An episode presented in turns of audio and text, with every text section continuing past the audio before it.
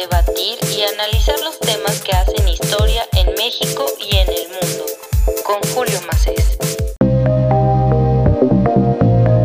En este episodio vamos a platicar con Francisco Trejo. Actualmente es colaborador en la Embajada de México en Jordania. Cuenta con la licenciatura en Relaciones Internacionales por el Colegio de México y es maestro en International Affairs por el Graduate Institute de Ginebra. En este episodio de la Gaceta de México me da mucho gusto recibir a Francisco Trejo. ¿Cómo estás, Francisco? ¿Cómo la estás pasando en estos tiempos de pandemia? Sobre todo que estás platicando con nosotros desde Jordania. ¿Cómo está viviendo el Medio Oriente esta época tan complicada para todo el mundo?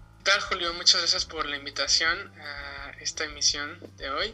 Pues ha sido un año complicado como para todos. Desde esta región, pues al menos desde Jordania, en a principios parecía que estaba controlada la situación, pero en la segunda ola pues salía un poco de control y ahora hemos tenido varios eh, días de confinamiento y, y ha sido complicado.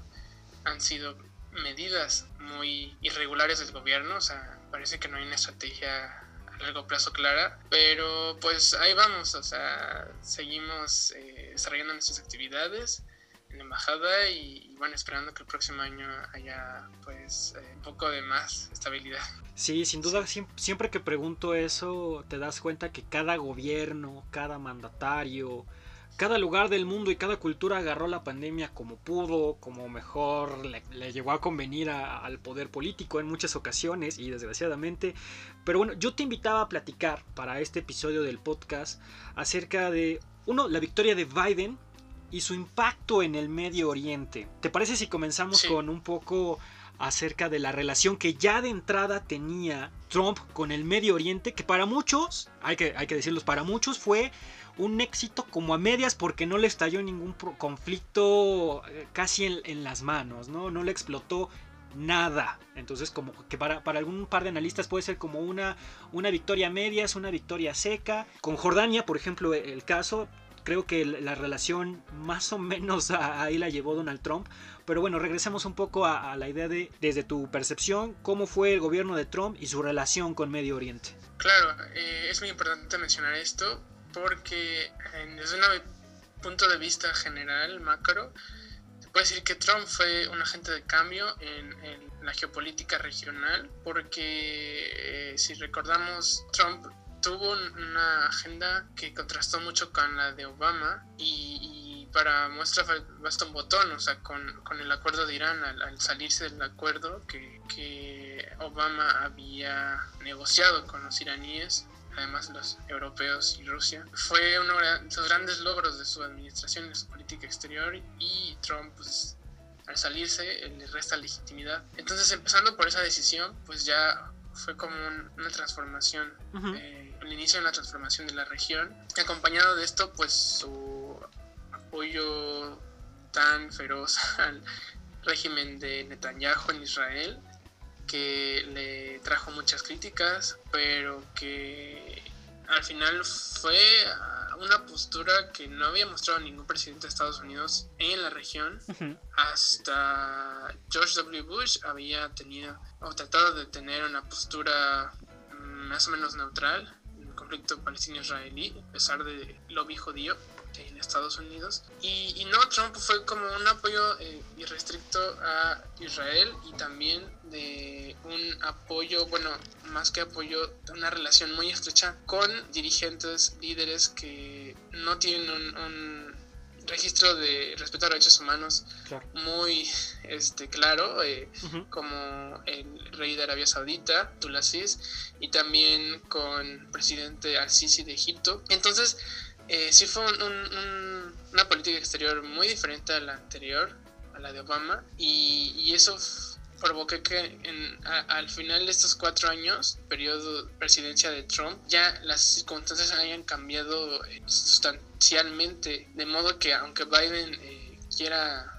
retomar puntos de la política exterior de Obama eh, le, va, le va a costar y algunas cosas va a tener que adaptarse a la situación actual. Y ahora que lo mencionas, ahora que mencionas a Obama, resulta muy interesante. Cuando gana Biden, existe cierto sentimiento, vamos a decirle, de nostalgia de la política exterior de Obama. Y ahora que vemos el gabinete de Biden, pues creo que eh, hay cierto refrito, por así decirlo. Por ejemplo, regresa Kerry, que era su secretario de Estado, y ahora se va a encargar de, cuestiones medioambientales. Y, y el secretario de Estado actual es un reciclado de la, de la administración de Obama, que está encargado, o era el segundo de Seguridad Nacional en ese momento. ¿Qué opinas al respecto? ¿Tú crees que el equipo de Biden trate de retomar el camino que dejó o que intentó dejar Obama, ahora que, como, como mencionas, que Trump sin duda trató de, de, cambiar esta política exterior, trató de hacer diversos cambios, sobre todo en el trato hacia Medio Oriente. Pues me parece que la intención sí es, al menos yo veo dos pilares de su política a la región y otros que se derivan de ellos.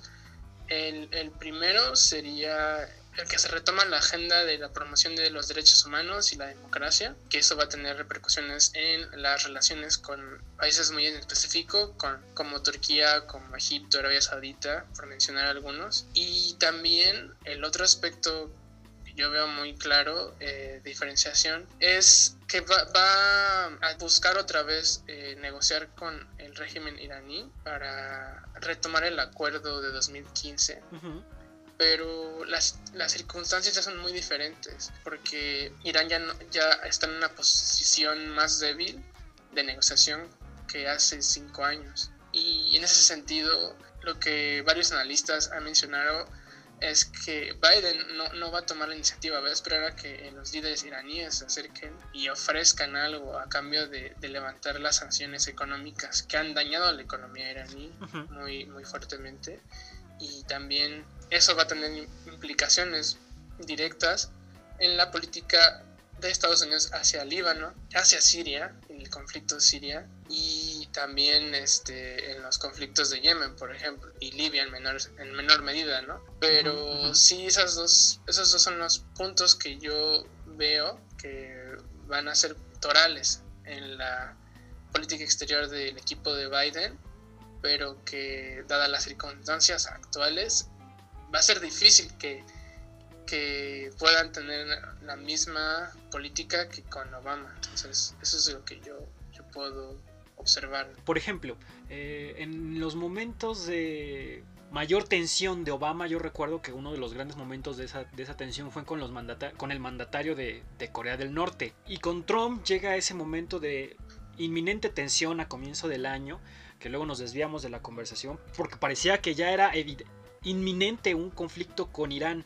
¿Qué bomba de tiempo le está dejando Trump a Biden en Medio Oriente? ¿Tú cuál crees que sea esta, este conflicto que está latente, a punto de explotar y que la administración de Biden, tratando de retomar este liderazgo eh, diplomático y demostrar músculo a nivel internacional, le, pueda llegar a, reventar en las manos y sea un elemento que pueda descontrolar un poco la política exterior de Estados Unidos? ¿Cuáles crees que sean estas bombas de tiempo que dejó la administración de Trump o que ya venían desde la administración de Obama y que ahora las va a retomar también la administración de Biden. Claro, uno de esos conflictos que yo veo Trump animó a que se profundizaran fue eh, el conflicto palestino-israelí, sin duda alguna, por el apoyo tan fehaciente al régimen iraní, al perdón, al régimen israelí, y eso implica también que hasta estimuló la construcción de asentamientos irregulares en Cisjordania y, y también eh, las visitas constantes del secretario de Estado Mike Pompeo eh, hasta hace unas semanas eh, a un asentamiento irregular, que, que eso le, le, ha dado legitimidad a los partidos de, más radicales de Israel y al régimen Tanyahu, lo ha mantenido en el poder en parte también. Ahora con Biden ya no va a ser un apoyo tan, tan fuerte a, a Israel, si bien sigue habiendo ese sesgo, pero, pero ahí lo que veo es si es una, un riesgo fuerte de, un conflicto, si no armado, al menos pues, diplomático, porque Trump le apostó a, que iba a estar los dos eh, periodos presidente y iba a normalizar eh, relaciones los estados árabes con Israel, que, que hasta ahora logró que, que, lo hicieran Emiratos Árabes Unidos, Bahrein y Sudán, ¿no? Que, ya fue un gran, uno de los grandes logros de, Trump, ¿no? Claro. Pero digamos que su, su plan eh, lo dejó a medias, como tú lo, tú lo mencionaste, como logros a medias, y, y, que en el caso de Biden, pues va a tener que, que navegar en, en, en, esos hechos ya consumados, como le llamamos, relaciones internacionales, porque ya no puede regresar el tiempo. Entonces, sí, sin duda. ni modo, va a tener que, que apoyar esta normalización de relaciones diplomáticas entre países árabes e Israel, pero con, con el, el, la desconfianza de las partes como más inconformes, que en este caso sería el liderazgo palestino, uh -huh. y sobre todo Hamas en, en, en Gaza, que pues, sufre una de las peores crisis humanitarias, y pues ahí Biden, eh, no sé si tenga la voluntad política de, de hacer algo al respecto. Sí, sin duda, yo creo que Medio Oriente es de esas regiones del mundo que no sabemos cuándo va a estallar una bomba, un conflicto. Siempre en la academia, en relaciones internacionales, siempre está pensando el próximo gran conflicto está a punto de reventar en, en Medio Oriente. Bajo la, sí. la, bajo la coyuntura actual, que es de, de, mucha tensión, ¿cuáles crees que sean los, los principales aliados de Biden en la región de Medio Oriente? Y si esos aliados son de, vaya, son de confianza, o Biden va a tener que navegar y como bien lo mencionas, ¿no? Entre saltar básicamente de un charco al otro tratando de no mancharse demasiado de todo lo que ya dejó Trump. ¿Cuáles crees que sean estos grandes aliados con los que pueda llegar a contar Biden, incluso tomando en cuenta quiénes son parte de, de su gabinete y de la experiencia que ya han tenido, sobre todo en, mate en materia de política exterior, ¿no? Esta es una pregunta interesante porque, bueno, tiene varias vertientes. Eh, la respuesta, pero en, así, en primera instancia, yo te podría decir que Arabia Saudita va a seguir siendo un gran aliado para el mundo árabe, pero Biden y parte de su equipo ya, hasta el mismo Biden ya mencionaron que no le van a perdonar las violaciones a los derechos humanos y también van a retirar su apoyo a la guerra en Yemen que ha financiado en gran parte la, la corona saudita y emiratí los eh, emires. Entonces, eso ya es un gran cambio. Entonces, a pesar de esto, Arabia Saudita va a seguir siendo un gran aliado, sobre todo porque, desde mi perspectiva, si bien Arabia Saudita no ha normalizado relaciones con Israel, lo ha hecho de manera sutil. De hecho, eh, en, los, en los medios locales, en árabe, eh, mencionan justo que eh, se ha cambiado la visión de Israel en los libros de texto en las escuelas sauditas y también eh, le han pedido a los eh, sheikhs en las mezquitas que, suavicen el tono sobre Israel, que empiecen a, cambiar la narrativa para que en, un futuro no muy lejano puedan normalizar las relaciones sin que la población se levante y, reclame, ¿no? Y entonces es, de esto dependerá muchas cosas, porque si bien ya, ya varios estados lo han hecho, Arabia Saudita tiene un liderazgo indiscutible por, por ser la sede pues, de Meca y Medina para el mundo islámico y claro por su, su, política exterior que ha sido muy asertiva en los últimos años. Entonces Israel, eh, perdón, Arabia Saudita sería uno, Israel sería el otro obviamente porque como sabemos existe un lobby judío en el Congreso estadounidense uh -huh. y siempre ha mantenido esa influencia en las decisiones de política exterior de Estados Unidos. Eh, y ahora no va a cambiar, pero, pero ya no va a ser un apoyo tan, tan entregado ¿no? A, las decisiones de, de, Netanyahu, primer ministro de Israel. Sí, en caso yo... de que haya uno. Y, y otro, otro, perdóname, uh -huh. este sería Jordania, que aunque no uh -huh. figura casi en los análisis de, de, geopolítica, es muy importante porque ya... ya Fue el primer contacto de Biden local. con el mundo árabe, Jordania. ¿Cómo? Fue el primer contacto de Biden con el mundo árabe recientemente, Jordania. Exactamente. Y a eso iba a pasar, a eso iba, eso iba a referirme. El rey Abdullah II de Jordania tiende a llevar una política exterior muy de, de personalidades, ¿no? O sea, según cómo se lleve él con los otros líderes, pues va a ser la, la política exterior, ¿no? Bueno. eh, sí, pues al final es... es claro, bueno, ya, así son, eh, parte del mundo del Medio Oriente son muy personalistas en sus cuestiones de, de, relaciones exteriores y con, una, y con antecedentes históricos en la, en la mano izquierda y, y con la amistad en la mano derecha, ¿eh? O sea. Exactamente. Y, y con Trump realmente no, no, tuvo una relación tan cercana como si la tuvieron los sauditas o los uh -huh. egipcios como quedó clarísimo. Sin duda. Y, y, y, y Jordania va a ser un, un, un, aliado muy importante, a pesar de, de, su tamaño económico pequeño en comparación con, con Egipto y Arabia Saudita, porque eh, Biden eh, está de acuerdo con, con, la medida de retirar tropas de Afganistán y de Irak, ¿no? exacto. pero, pero él lo quiere hacer de manera más gradual, no, no, tan abruptamente, ¿no? Y y no sé si auditorio se acuerde, pero en enero fue el asesinato del general iraní, ¿no? Soleimani. Así es, así es. Y, y a raíz de eso hubo, hubo tensión con, con, Irak, con las milicias iraníes en Irak. Hubo hasta ataque con misiles, ¿no? Bases eh, estadounidenses en Irak.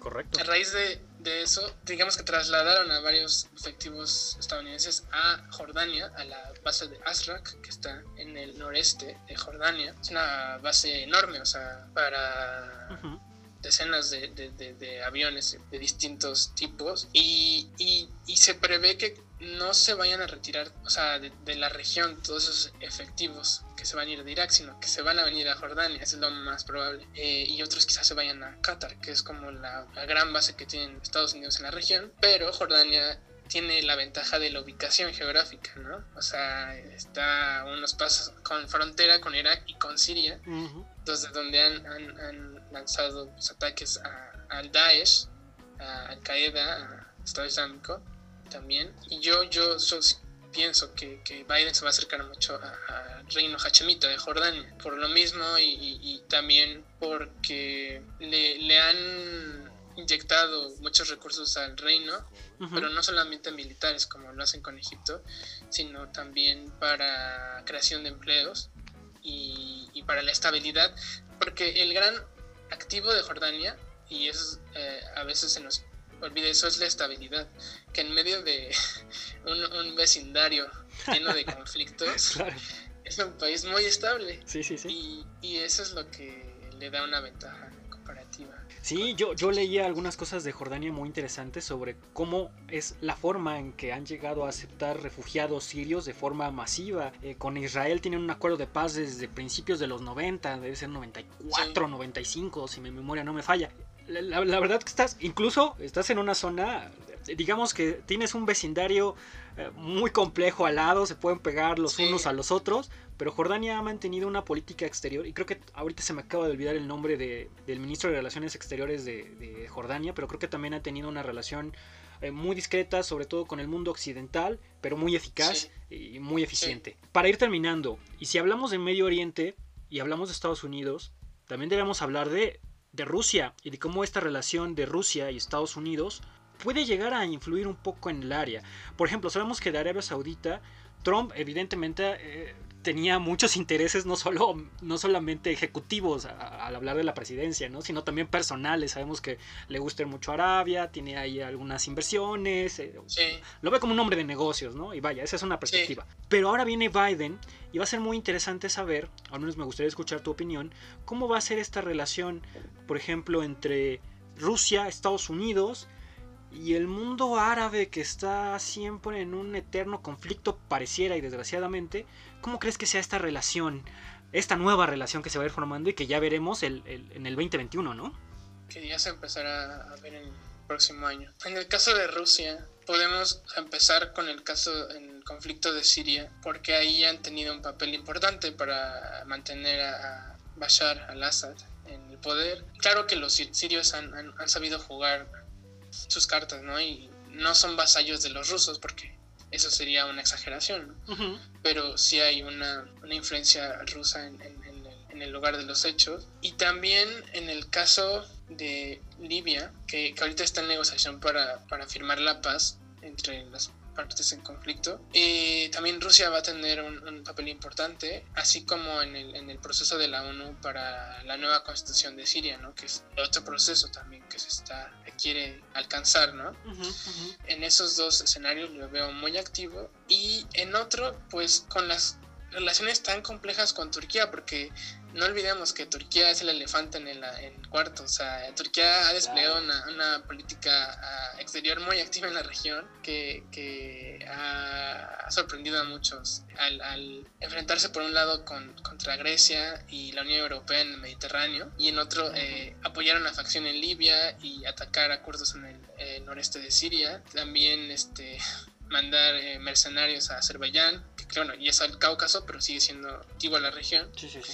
Entonces, esto va a ser interesante, la, la el equilibrio de fuerzas eh, entre estos tres países, porque no olvidemos que Trump y le perdonó muchas cosas a Erdogan, ¿no? el, primer, presidente turco, como la compra de los misiles rusos, eh, S-400, y también eh, todas sus, sus aventuras militares que ha desplegado. Y, Biden no, Biden ya mencionó que él no va a tolerar las agresiones de, Turquía, específicamente de Erdogan, ha sido muy, muy directo con él. Y, eso va a ser lo interesante porque eso también afecta a Rusia. Hay, hay conflictos en los que choca con Turquía, pero otros eh, tienen una posición conjunta. Bueno, no conjunta, pero, pero afín, ¿no?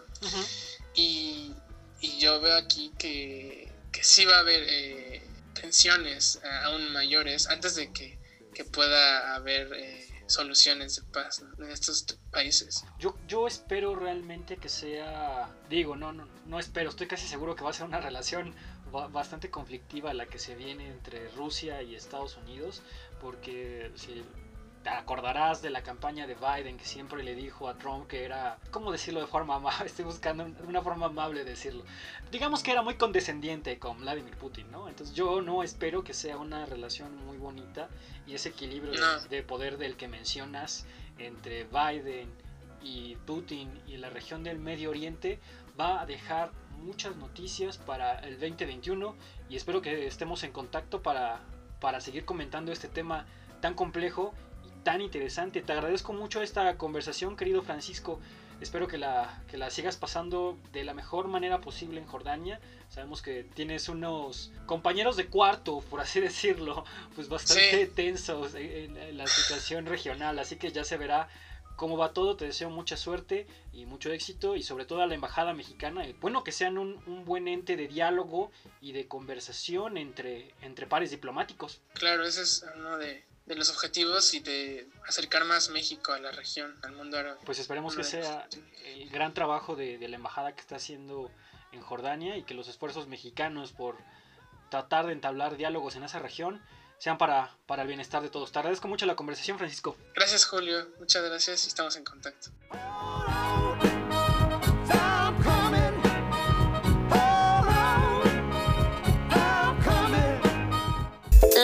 De México, un espacio para opinar, debatir y analizar los temas que hacen historia en México y en el mundo, con Julio Macés.